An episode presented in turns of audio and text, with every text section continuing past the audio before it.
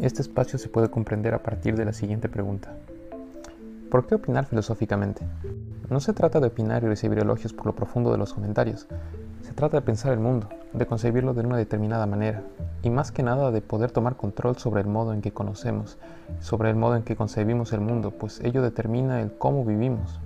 Aprender a filosofar es aprender a pensar, aprender a vivir, aprender a encontrar la vida en cada uno de sus rincones. Yo sé que mucho se cree que todo es práctico.